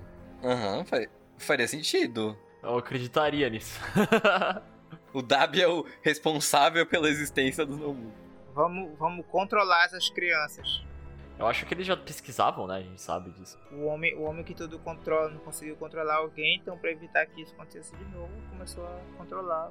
Sim, talvez filtrar, assim, tipo, deixar ainda uns candidatos, mas meio que, que diminuir, sabe? E usar o resto como base pra Nomu. Sim. Talvez eles começassem a ser mais tec práticos, assim, não só muito na teoria do negócio, por causa dessa fuga do W. Daí eu. eu adoro. Esse policial, mano, brabo. Ele é a melhor pessoa. Daí ele, ele, ele incorpora os leitores aqui, né? Ele, pera aí. ele, ele ficou engajado na história. Ele ficou engajado na história. Tá dizendo que é mais um caso do All for One planejando tudo? Incorpora o leitor aqui. E que daí ele, ele. Ah, não, tô dizendo pra vocês tomarem cuidado. Esse, esse daqui eu acho muito bom, gente. Que cria essa tensão, né? É, Ele ter sobrevivido contrariou as previsões. Era pra, era pra ele ter morrido em um mês. Eles não foram atrás dele, porque eles achavam que ele ia só morrer mesmo. Nesse, depois desse um mês, então, né? Erraram o cálculo. Mas por surpresa ele tava lá, entrando, andando de volta ali. Porque o Gira recrutou ele. Esse, essa parte com o Rude é tipo quando eles encontram o Dr. no My Villain, aí o W se separa um pouquinho da liga antes deles irem lutar contra o exército, né, Cabral? Sim, aham. Que ele fala que queria ir atrás de um, de um pessoal, que ele achava. Que dá a entender que tipo, ele tinha entrado em contato com o Rox, queria entrar, tipo, trazer ele pra liga. E aí o doutor fala, ah, nesse caso, testa esse, esse Nomu aqui pra mim. E aí ele dá o Rude. Ele chega atrasado. E, e- e essa parte aí corrobora o que o Mori falou. Ele falando, ah, então é isso, dá pra ter uma noção do que vocês iam- queriam fazer comigo. Provavelmente foi isso mesmo. Viu que o W deu, deu, deu errado, então bora fazer todo mundo virar nomo aqui. Assim não vai dar mais nada errado. É, no mínimo ia ter um nome com um monte de fogo. E isso, cara, me faz entender o, o desprezo que o Dab sente pela liga. Eu entendo agora o porquê o Dab sente esse desprezo pela liga e porque ele não tá nem aí pra ninguém lá. E ele tá só usando pra chegar onde ele quer chegar. Porque, cara, ele sabe o que que tá por trás daquilo ali. Ele sabe que eles são só ferramentas e que uma hora ia dar merda, sabe? Tipo, ele viu isso. É, parece que ele só segue muito o baile, tendo conhecimento de tudo, é. Sim, pois é. Mano, ele, ele entrou pra liga, ele voltou pra, pras garras do doutor e do All for One, porque ele, queria, ele achou que era um bom lugar pra morrer, mano. Ele queria fazer da morte dele algo significativo e ele julgou que esse era o melhor curso de, de ação. Ele não planeja sair vivo disso. E é, né? Porque é onde a liga surge e vira o que virou. Sim, é onde ele ia ter a maior por- oportunidade de causar um impacto na sociedade com a revelação do Endeavor e tal, e, e entrar em contato com ele. Eu acho incrível, mas é mais persistente no final, como isso se torna pessoal dele, caramba, é insano. E uma coisa que eu queria perguntar pra vocês depois desse capítulo. Vocês acham que é necessário mostrar o que que o Dabi ficou fazendo nesses últimos oito anos? Não, não acho. Eu também acho que não. Eu acho que seria legal a gente ver ele em Rossu. E ver o, onde, o, o que foi o estalo dele para ele se juntar à liga e entrar, tipo, em contato com o Giran. É isso. Agora que ele, o que ele ficou fazendo, eu acho que é totalmente desnecessário. Eu acho que eu acho que se não mostrar é muito bom, que a gente só fica imaginando. É, eu compro, eu compro essa explicação de que o ódio dele era tão grande, é tão desumano que ele continuou vivo mesmo, a, a, tipo, contrariando todas as expectativas. Da última vez faltou só a gente descobrir como ele sobreviveu. A gente descobriu agora. E agora falta só descobrir essa ligação dele com o Sten e, e a Liga. E o negócio lá do dele pensar na família das vítimas até enlouquecer faz mais sentido agora, né? A gente sabendo a real natureza do Toya.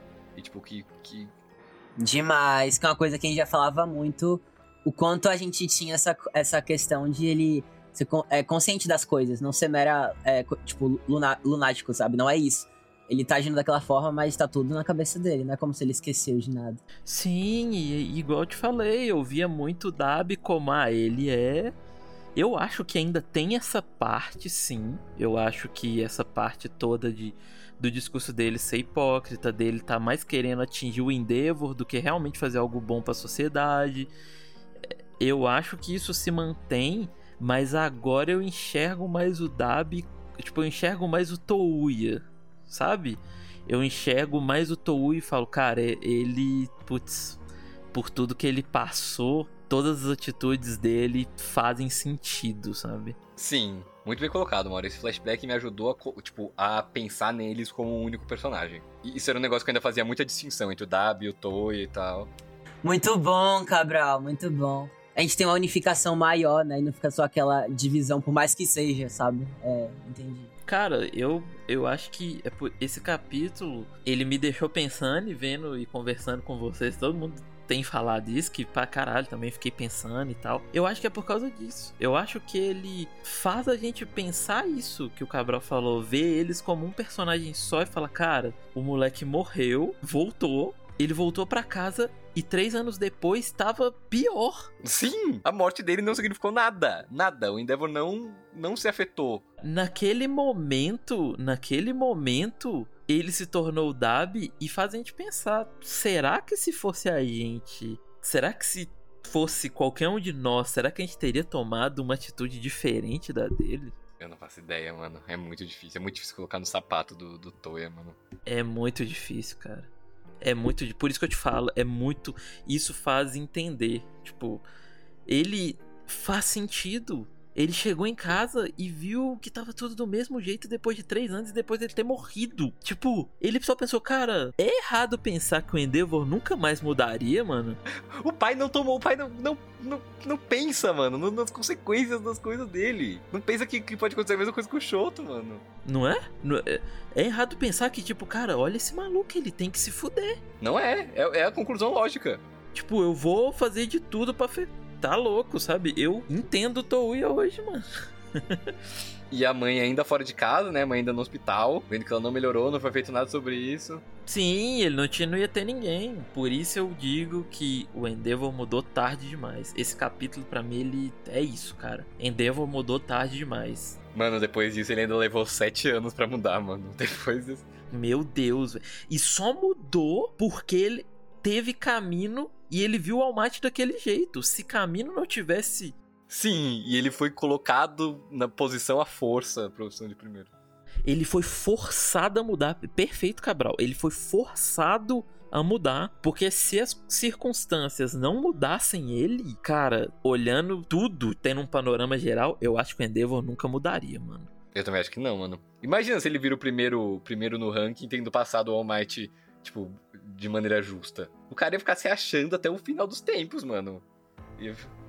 É só pensar, mano, no festival cultural, a forma como ele agia com desdém com o Deco naquele momento. E a, sabe, a forma que o Deco se porta ali é porque ele realmente era uma pessoa ruim no que ele falava no Shoto, sabe? Você pega esse festival cultural pra ler, a forma que ele age ali não é. É o esportivo, não é meramente aquele pai que chega lá e tá dando. É, é, você vê uma malícia gigantesca nas falas. E pra o Deco sentir aquilo ali só com o que ele fala é porque é real, sabe? Até aquele momento ali ele tava seguindo nessa. Se não fosse caminho, pois é. Cara, eu enxergo que se caminho não existisse, o Endeavor seria um potencial vilão. eu consigo ver Shoto versus Endeavor em um Orif assim, sabe? Já pensou, mano? Tipo, o Endeavor. Mano, o Endeavor não ia mudar. Ele ia ficar enchendo o saco do Shoto. Ele che... Eu acho que ele ia chegar num ponto que ele ia ver que o Shoto nega tudo isso, que ele ia ficar tão desesperado que ele ia tentar obrigar o Shoto a fazer o que ele quer, mano. Sim. Ele ia pensar no filho como propriedade dele, mano. Sim, ele pensa desde sempre. Ele sempre pensou, né? Ele só mudou depois. Nossa, mano. Aquela frase do do Midoriya do é, é, tão simples e ele tem aquele baque todo para depois de muito tempo ele falar pro Deco de novo, né, que o Shoto não é você. Aí ele fala, mas putz, olha, olha, olha, olha a coisa que necessitou, sabe? Eu acho que é complexo também. O personagem é muito complexo em tudo, assim. Sim, ao mesmo tempo eu acredito que a mudança dele é genuína. Eu não acho que, por tudo que mostrou dele, ele realmente mudou. Ele não é aquele cara mais. E, cara, e aí? se ele. Se ele se, tivesse, se isso tivesse, tivesse acontecido com ele e ele tivesse se tornado o herói número 1 um, pelo esforço dele, entre aspas, tivesse, não tivesse acontecido do jeito que aconteceu, ele ia basicamente se tornar o Capitão Pátria. É. Mano, eu adoro, eu adoro esse núcleo do Todoroki, mano. Tipo, sabe, extremos vão chegando a níveis que podem acontecer com ele também, sabe? É louco, mano. É a coisa, né, dele poder virar um futuro vilão. É muito insano, muito, muito insano pensar nessas coisas. Sei lá, vamos pensar. O que, que o Endeavor iria fazer, mano? Ele ia ter outro filho? Eu vejo isso acontecendo. Eu vejo, mano. O cara é maluco, pô. eu vejo também, acho possível.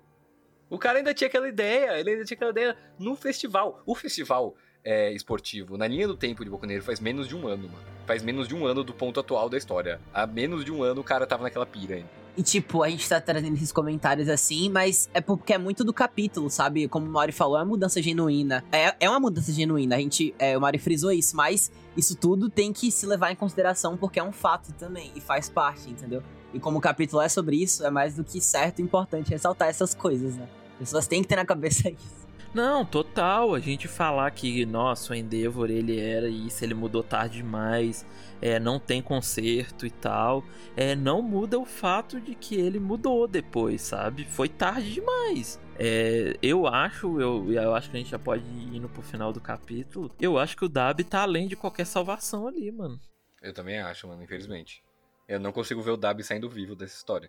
Eu acho que nesse capítulo constrói ainda mais isso, viu, Cabrão? De que, tipo, já era pra ele ter morrido, sabe? Ah, o, o title drop do capítulo é perfeito. Aquele corpo à beira da morte foi mantido vivo pelas chamas de rancor. Uma coisa que eu enxergo acontecendo, que eu enxergo acontecendo e eu acho que seria do caralho, do caralho, é o Dab não conseguindo matar o Shoto eu acho que isso seria foda. Eu acho que isso seria foda. Eu acho que, que ele que isso seria tipo assim, ele vendo que, cara, o Shoto não tem culpa. O Shoto foi uma vítima igual eu, eu não posso culpar ele, sabe? Eu acho que seria da hora. Não, é, ele ganhando e não terminando, tá ligado? Que pensando, eu tava pensando nisso enquanto vocês estavam falando. Eu acho que é um ótimo final. Uma coisa que eu queria também, que eu queria ver, era ele se encontrar com, com o resto da família. Eu não sei se isso seria possível no contexto da guerra. Cara, eu não sei. Eu acho que não, viu? Mas conhecendo o Horikoshi, eu acho que seria ele morrer no hospital, viu? Eu acho que seria possível ele morrer no hospital. Com a família toda. Nossa, ia ser, ia ser foda, cara. Ah, imagina. Quarei. Ai, caralho. Eu acho que é possível. Porque quando o Endeavor tava no hospital, eles falaram: ah, a gente vai lidar com, com o Toya juntos, como uma família. Eu acho que eles ainda vão ter algum envolvimento, de algum jeito, nessa conclusão do, do arco do, do Davi. Sim. Eu acho que seria do caralho se o Endeavor morresse também, viu, mano? Ele não tá lá, velho. Nossa. O Endeavor morre na guerra e. Uh, nossa, seria muito. E eles viram fantasmas da força junto. Ai, aí o cara tá.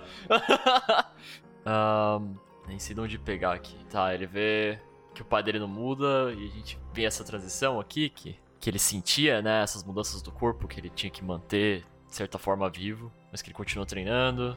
Mas ele não sentia dor ao mesmo tempo, então tinha esse. Ele só tinha que se manter vivo, literalmente. Eu gosto que mostra os computadores aqui, de como ele. e os celulares e tal. Tipo, as várias formas que ele assistia material de treino. Inclusive, provavelmente. Né, eu acho que né, dá a entender forte aqui do próprio pai, né?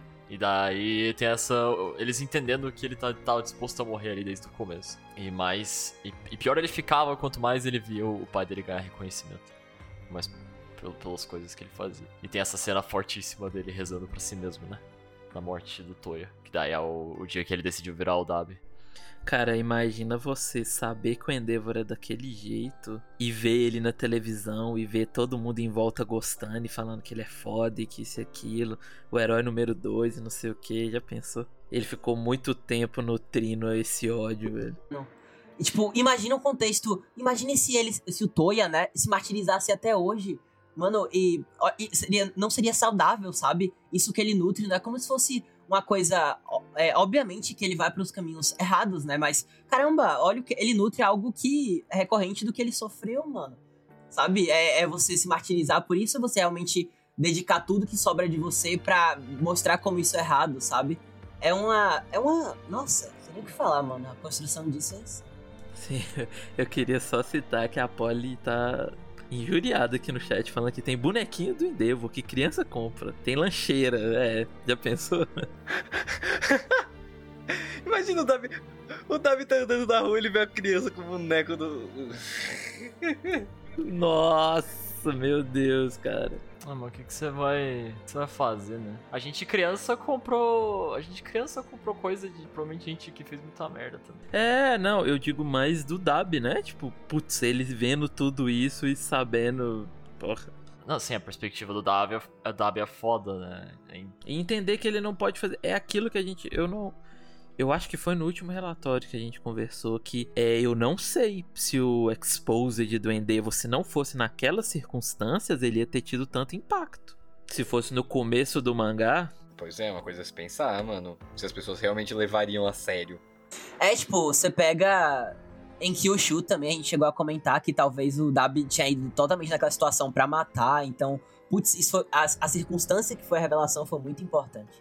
Sim, porque eu acho que se a sociedade tá tudo bem, ia ter uma rapaziada passando pano, sabe? Falando que, ah, o cara é vilão e tá fazendo isso aí, é mentira, tudo isso, isso nem existe.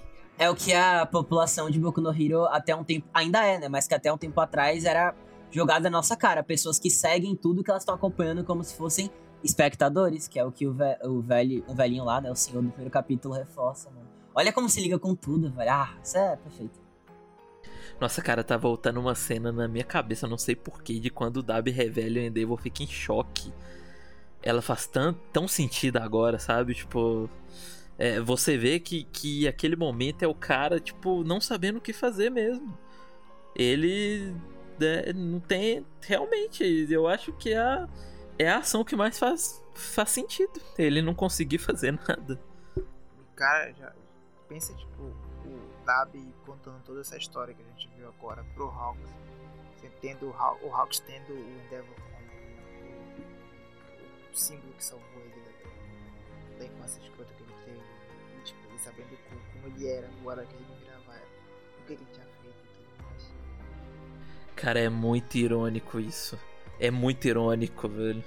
O Endeavor ter salvado o, o Hawks do pai dele é muito irônico isso. É pra caralho. E é proposital, né? Totalmente proposital. Totalmente, totalmente. Não. É aquilo que a gente fala, o filho de um herói ter virado vilão e o filho de um vilão ter virado herói. Tipo, é. É o paralelo na nossa fuça. É perfeito, cara. E, bom, o capítulo encerra, né, o doutor de novo falando desse contraste entre eles, né? que As chamas do Dabi só, só trazem morte, mas com o Endeavor, o All for One, busca a vida eterna, não são compatíveis, né? Essas são as, as chamas obsessivas, cartadas até mesmo pelo Rei dos Demônios. Ninguém queria o Dabi. No fim, o Dabi tá sozinho. E ele sabe que ele tá sozinho. É isso. E isso foi ele no mangá inteiro. Sim, o tempo todo. Enquanto ele derrete a estátua do All Might, que é perfeito. E página, essa página é muito, muito boa. Tá, tá se, se queimando junto, né? É impressionante. É chovendo molhada a gente elogiar a arte do Correio, mas, meu amigo, isso aí. Isso aí. Isso aí, pelo amor de Deus. É, a arte, o simbolismo, a narração. É, é tudo se mistura, mano. Agora, ele, ele termina com essa frase aqui, né? Que queimar tudo que é importante pra ele é a prova de que ele existiu nesse mundo. E é que vocês ficam que vocês estão passando mal fazem horas. Seria, seria uma metalinguagem. Faz parte, faz tudo parte. Exatamente, ele quer destruir tudo. Cara, o Dabi é a destruição, tipo, encarnada, assim. É mais do que o Shigaraki. Total. É que eu acho que o Shigaraki é mais a, a destruição física, sabe? E o Dabi, ele é a destruição ideológica.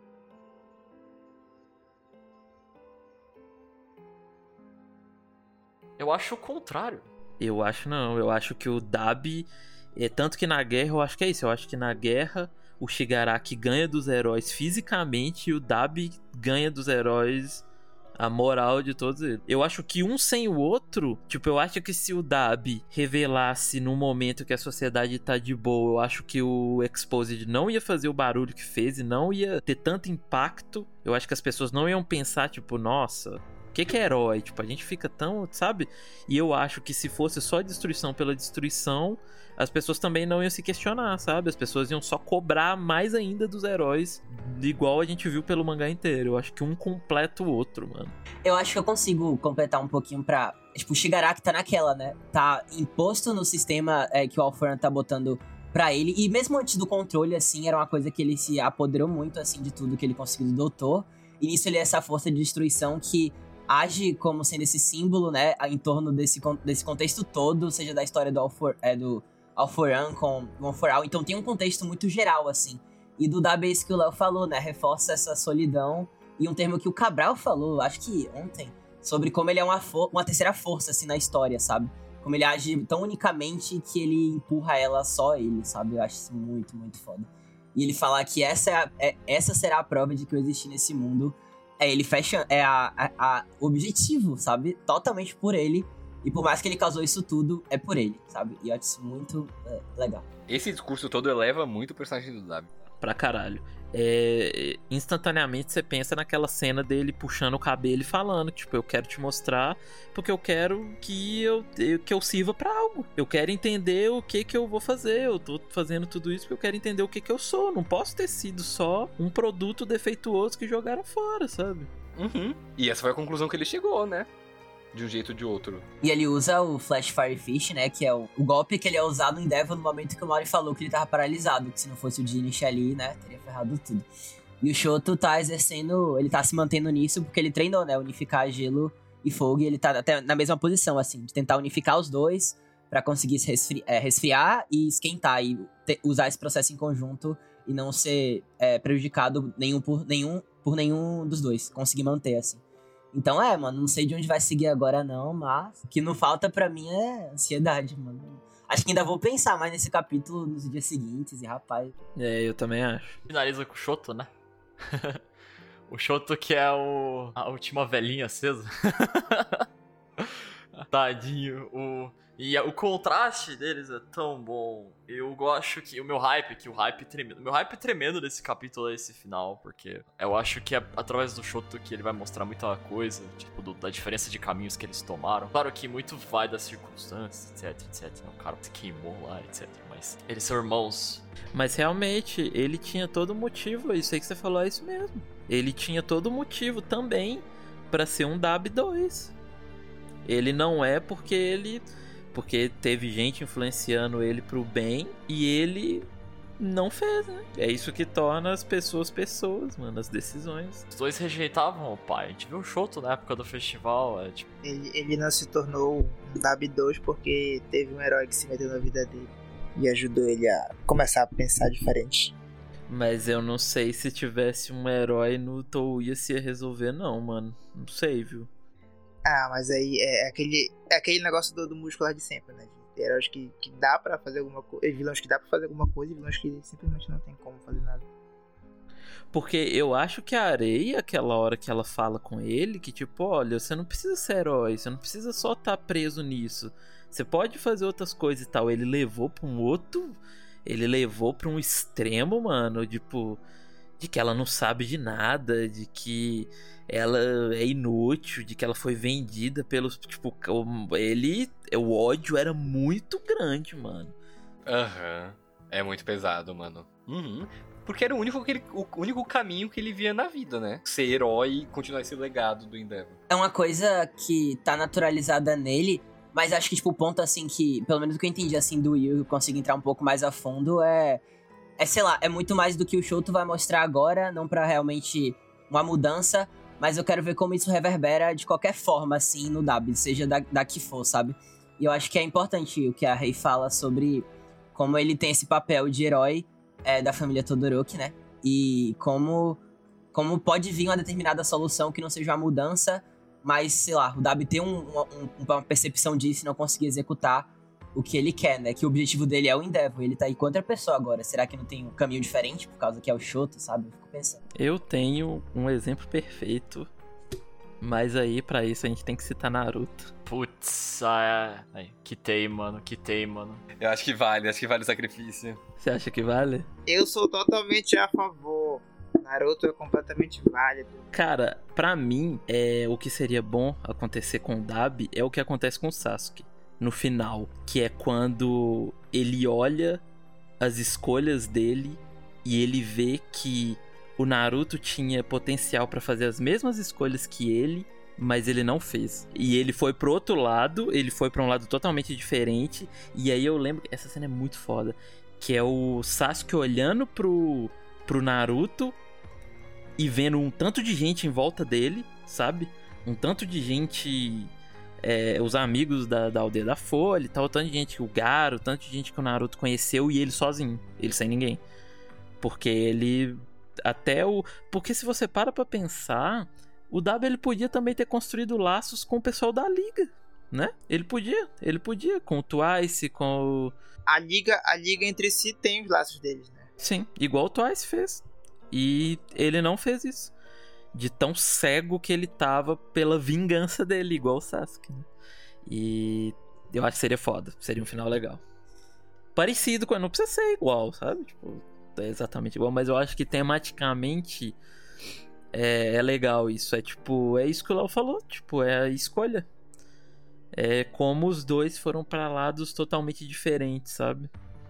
E agora que tu falou isso da vingança dele, dele. Eu lembrei daquilo que tu falou sobre morrer os dois, tipo, morrer primeiro o Endeavor e depois aí morrer no hospital. E tem aquele negócio, né? Que tipo, acho que é uma frase que fala sobre vingança, que quando você vai atrás de vingança, você tem que cavar duas covas. No caso dele é exatamente isso. Vai morrer ele. Tem um negócio que eu queria deixar em aberto aqui e eu só vou jogar. É, o Cabral tinha falado, ele falou no off, é que a gente não viu como tá a Gunga até agora, né? Eu acho que tem chance do Endeavor brotar ali, viu?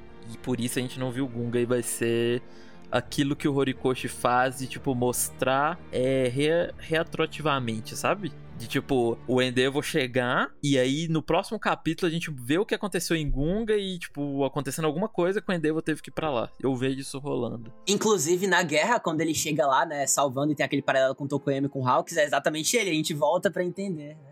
É, não sei se vai acontecer, mas tem possibilidade. Cara, eu não vejo o Dabi morrendo sem o Endeavor estar perto. Eu não consigo ver isso. Eu acho que você, eu acho que tem como fazer, tem como isso acontecer, tem. Mas, caralho, não entra na minha cabeça isso. E é louco como a gente não tava esperando. É, até a gente ver aquela questão da separação dos times e, putz, o tanto que tá reverberando isso que a gente falou é insano. Muito bom, né, amigos? Muito bom, muito bom. Superou muito minhas expectativas. Melhor que a empregada. Nossa, é, destacar o quanto é, nós cinco aqui, eu gostei. Não falando de mim, mas tipo, vocês. Nossa, comentários assim, rapaz, muito bons, muito fodas. Tudo que a gente falou. Eu acho que é um capítulo que vai crescer mais com o tempo, assim, também. Eu acho que ele é muito. É aquilo. Cara, olha o tanto de coisa. Eu vou te falar, eu não reli nada para esse relatório. Eu não reli nenhum capítulo. Não reli. Eu foi só coisa me que, que foi voltando, mano. De tipo, de você lembrando mesmo, tipo. Nem tempo eu tenho pra reler esse capítulo. Pois é, não consegui reler nada. E ainda assim, esse capítulo é tanta coisa, tanta coisa que faz sentido com os personagens, sabe? É muito bom, velho. Eu quero ver as respostas do Shoto, só pra não pra ele falar. Quero ver o que, que o Shoto vai falar, tipo. A gente, a gente vê que, que esse, esse plot do, do Tabi todo, da família Todoroki como um todo, é, é tão vital pro mangá que, como tu falou, a gente não precisa reler capítulo nenhum. Tá, tá muito. Sempre tá, tá, tá, tá recente na nossa, na nossa mente, sempre tá presente de uma forma que, tipo, marca e a gente lembra de tudo perfeitamente. Esse núcleo é muito diferente, né? É muito ousado. Eu acho muito corajoso Pô, eu odeio falar que, ah, tal coisa é diferenciada, tal coisa é, é quebra os padrões do, do show, né, sei lá. Mas isso é, é, é muito, mano. É um trabalho muito, muito bem feito. É muito introspectivo e é muito. Sim, mano. É bom quando você fala isso de trabalho, porque reforça a escrita que tá sendo feita pelo Horikoshi. É bom ressaltar essa escrita, algo que é legal, pode ter a maravilha que é, mas é difícil, sabe? É uma coisa que. E pra, e pra, ele, e pra ele fazer do jeito que ele faz. Nossa, é tanta coisa envolvida assim que é só bater palmas e a gente tá feliz por estar tá lendo isso, sabe? Que é Boku no Hero. É muito foda. É muito bom acompanhar, sabe? Vim pegando todos esses pontos que ele foi deixando e ver que tudo isso faz sentido agora e caralho. Ver os primeiros capítulos da, da redenção, entre muitas aspas, do Endeavor há mais de três anos, quase quatro anos, e voltar, nossa, em que direção será que isso aqui vai? E aí ver ele conquistando, tipo, o Horikoshi dando certeza pro pessoal que tava mais. Eu no começo eu era muito muito cético quanto a isso, mano. Eu via isso e falava, não sei se eu quero, eu não sei se eu quero que o Endeavor vire um personagem complexo. E agora essa é a coisa mais, mais foda do mangá todo, quase. Isso aí é um pensamento que eu não consigo entender, desculpe. Daí é o, é o Cabral sendo Cabral, mano. Pra mim, né, é foda isso. É, é cabralice isso. Eu acho que, que quanto mais complexo e quanto mais. O personagem mais famoso de Boku no Hero é um dos mais complexos e que as pessoas amam ou odeiam, que é o Bakugou. Então, é porque eu não achava que fosse ser lidado com tanta delicadeza, mano, com tanta, tanta nuance. Aí é o que é, é aí a gente volta tal qual o Horikoshi pro começo do relatório, que é a gente subestimando. Isso não rola só com você, rola comigo também, com todo mundo, tipo, é eu acho que nós mesmos subestimamos ele, subestimamos o Horikoshi. A gente busca algo simples e nem imagina que, caralho, vai conectar com aquela outra coisa e com aquela outra e com aquela outra e com aquela outra, tipo, sabe? A gente fica sur... eu acho que já chegou no ponto, eu acho que Boku no Hero tá no ponto da gente parar parar de ficar surpreso quando o Horikoshi realmente trazer algo pra história que a gente tinha pensado antes. E isso do Endeavor, do, do Endeavor não, do All for One, ter ido até na casa do, do Shigaraki ter dado decay, sendo que tem aquele, aquele quadrinho lá, a gente não pode se surpreender quando isso acontecer, mano. Tem que ser uma sensação de tipo, caralho, era isso mesmo e tal. Não pode ser, meu Deus, olha, ele fez mesmo, porque, cara, é planejado, tá ali. É o que você falou de. É o que você falou. É o que você falou de receber, a gente acompanhar e receber isso, né? Total. A, a, a Sofia acabou de define perfeitamente no chat. Ela falou que o Boku no Hero tá no ponto de singularidade. Exatamente isso. E eu acho que assim, a gente, a gente frisa muito isso, eu acho importante deixar claro de planejamento, de como ele planta as coisas, mas não é tudo em Boku no Hero que é planejado.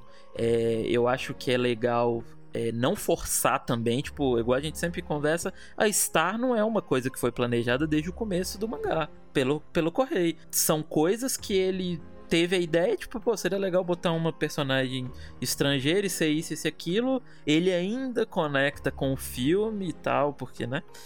E, mas não é algo que foi planejado desde o começo, sim. Então não tem porquê a gente ter essa discussão. É, é não tem, não, não tem necessidade de, de ser tudo, tudo ligação. É tipo o que, a gente, o que a gente falou antes agora. Não tem necessidade de, de do Alfron ter interferido na, no, no, plot da família Todoroki, porque ele por si só já é perfeito. Ele só está ali observando aquele, aquele momento específico que ele aparece, ok, mas ele interferir é, é, é, diretamente no, nas, nas, intrigas que eles tiveram, nos problemas que eles tiveram, não, não precisa, não é necessário. Cara, eu, o personagem, um dos personagens que eu mais gosto um pouco no Hero é o Twice. Eu acho que o Twice não sabe nem quem é o Deco. Nem que é o All for One, se bobear. Sim, Mauri, nossa.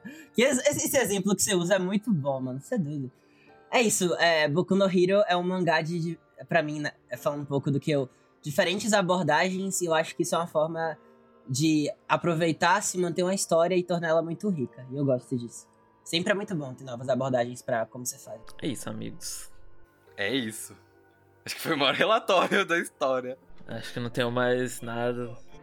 Foi foda. Ganhamos demais. Quase duas horas, vocês têm noção, né? Cara, mas não tem jeito, é.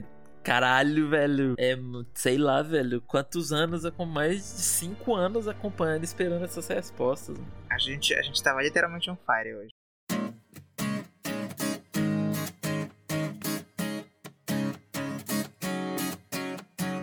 Então é isso, pessoal. Muito obrigado por terem escutado até aqui. A gente agradece muito. Especialmente se esse, ficar, ficou grande, eu peço desculpa, pois é bastante pra conversar, como o Mauro falou, de cinco anos esperando essas coisas. Ah, espero que vocês tenham ah, refletido com a gente, ou, ou visto alguma coisa que vocês, não tinham reparado antes no capítulo, detalhes, coisas assim, assim, é o que a gente busca trazer pra vocês. Só relembrando rapidinho antes da gente encerrar, não esqueçam de seguir as redes sociais do relatório no Twitter, arroba relatório ESP, com ESP tudo maiúsculo, e na Twitch, twitch.tv barra relatório espacial tudo minúsculo, a gente vai estar tá streamando a gravação do relatório todas as sextas, é, então se quiserem aparecer por lá, a gente agradece. E, por fim, temos o nosso Discord. Por fim, não, temos o nosso Discord. se quiserem entrar lá e interagir com a comunidade, a gente fala sobre Boku no Hero e várias outras coisas, várias outras coisas. Tem releitura de mangás variados e outros eventos.